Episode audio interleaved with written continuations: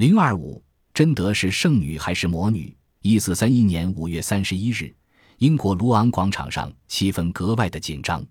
广场中央的空地上高堆着木柴，木柴堆的旁边搭起了两座平台。一位红衣大主教和众多的法官也表情严肃地站立在平台的两侧。围绕广场周围的是全副武装的英国士兵。熟悉的人们都知道，这里将要处死一个犯人。随着围观人群的一阵骚动，只见一辆马拉的货车从远处而来，车上载着一个眉清目秀的年轻女子，她手拿一根用两根交叉木棒而做的简陋的十字架，被粗暴的英国士兵带到了火刑柱上。柴堆点燃，火焰即在他双脚周围升起，他口中呼唤着他听到的天上之音：圣者与耶稣。整个身体融化在火焰之中，她就是法国历史上有名的圣女贞德。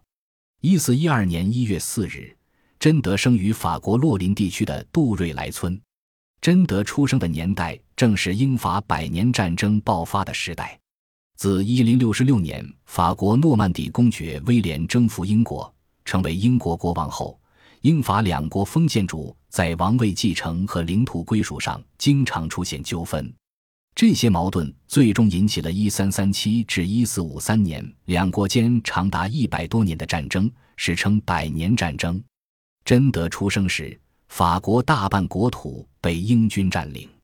由于法国勃艮第公爵与英军勾结，致使法军连连溃败。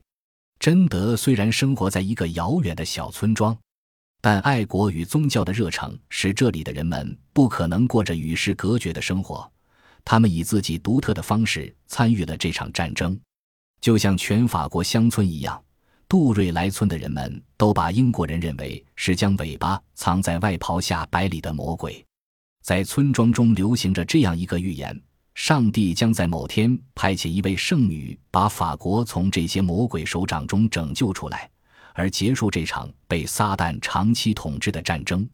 贞德在这些笃信上帝的村民中素以虔诚而闻名。他喜欢上教堂，经常热衷告解，并忙于教区的慈善工作。有一天，当他在进食时，他认为自己看见一道异光照在他头上，同时听到有种声音在呼唤：“贞德，做个顺从的好孩子，常常去教堂。”那时他才十三岁，在村民的眼中，他显得格外的神秘。因四百二十八年。英军又向法国大举进攻，东南部的重镇奥尔良成为双方争夺的战略要地。不久，奥尔良被英国军队围困，情况紧急。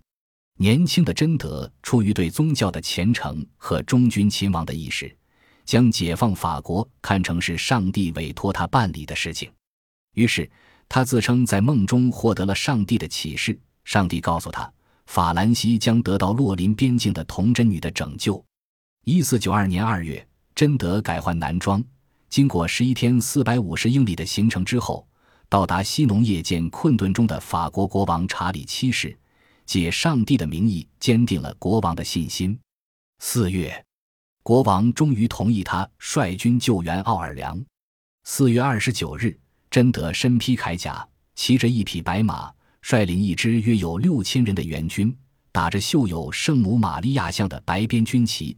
来到了围困中的奥尔良城，城里的人欢呼贞德为圣母的化身，虔诚的愿跟随他赴汤蹈火。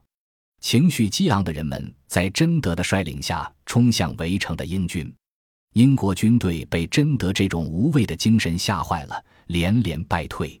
五月四日，在贞德指挥下，士气大振的法国军队一举攻下了英军占领的圣路府，保障了粮草补给道路的畅通。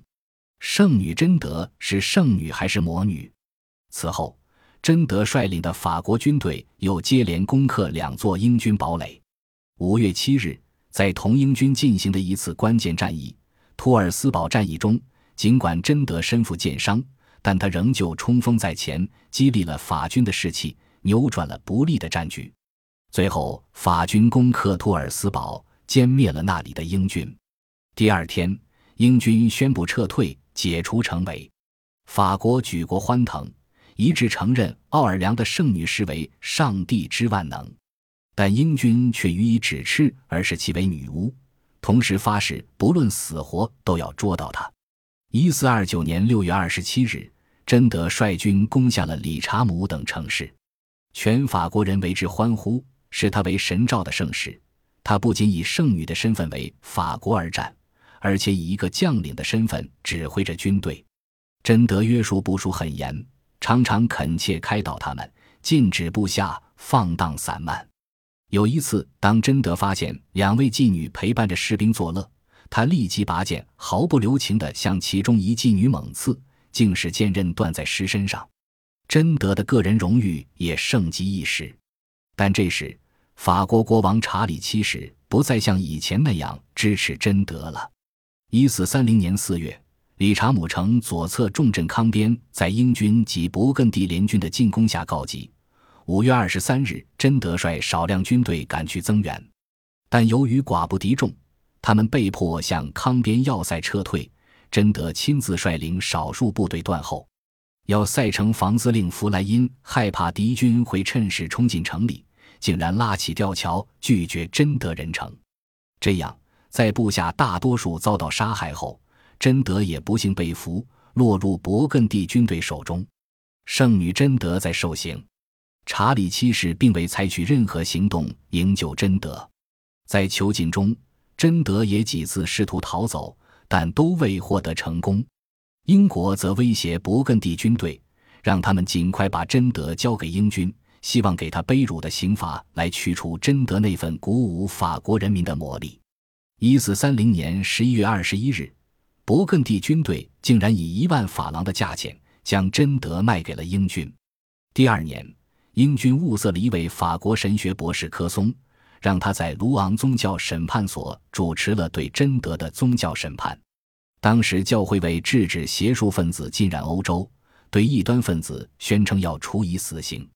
教廷宣判贞德犯有七十余条罪名，但都遭到了他的反对。贞德以他单纯而无邪的回答，以及虔诚贞洁的心灵，感动了这些法官。最后只被判着男装和反对教会罪。后来英军包围法庭，扬言倘若贞德免除火刑，他们即索取众法官的性命。到了五月三十一日，重压下的法官终于判贞德死刑。一四三一年五月三十一日，年轻的贞德身着一件灰色长袍，头戴一顶写着“背叛者”“堕落在异端的女人”等字样的三角帽。在一万多人的注视下，被押往卢昂广场，在那里，他被当作一个女巫绑上火刑柱，活活烧死，时年十九岁。或许出于对贞德的敬慕，或许是出于宗教迷信，在贞德受火刑后，在法国人当中流传着许多说法。有人认为贞德根本没有在火刑台上烧死。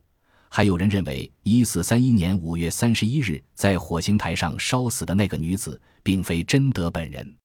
无论如何，乡村少女贞德的壮举，当时极大的震撼了整个法国，也唤醒了法国的民族意识。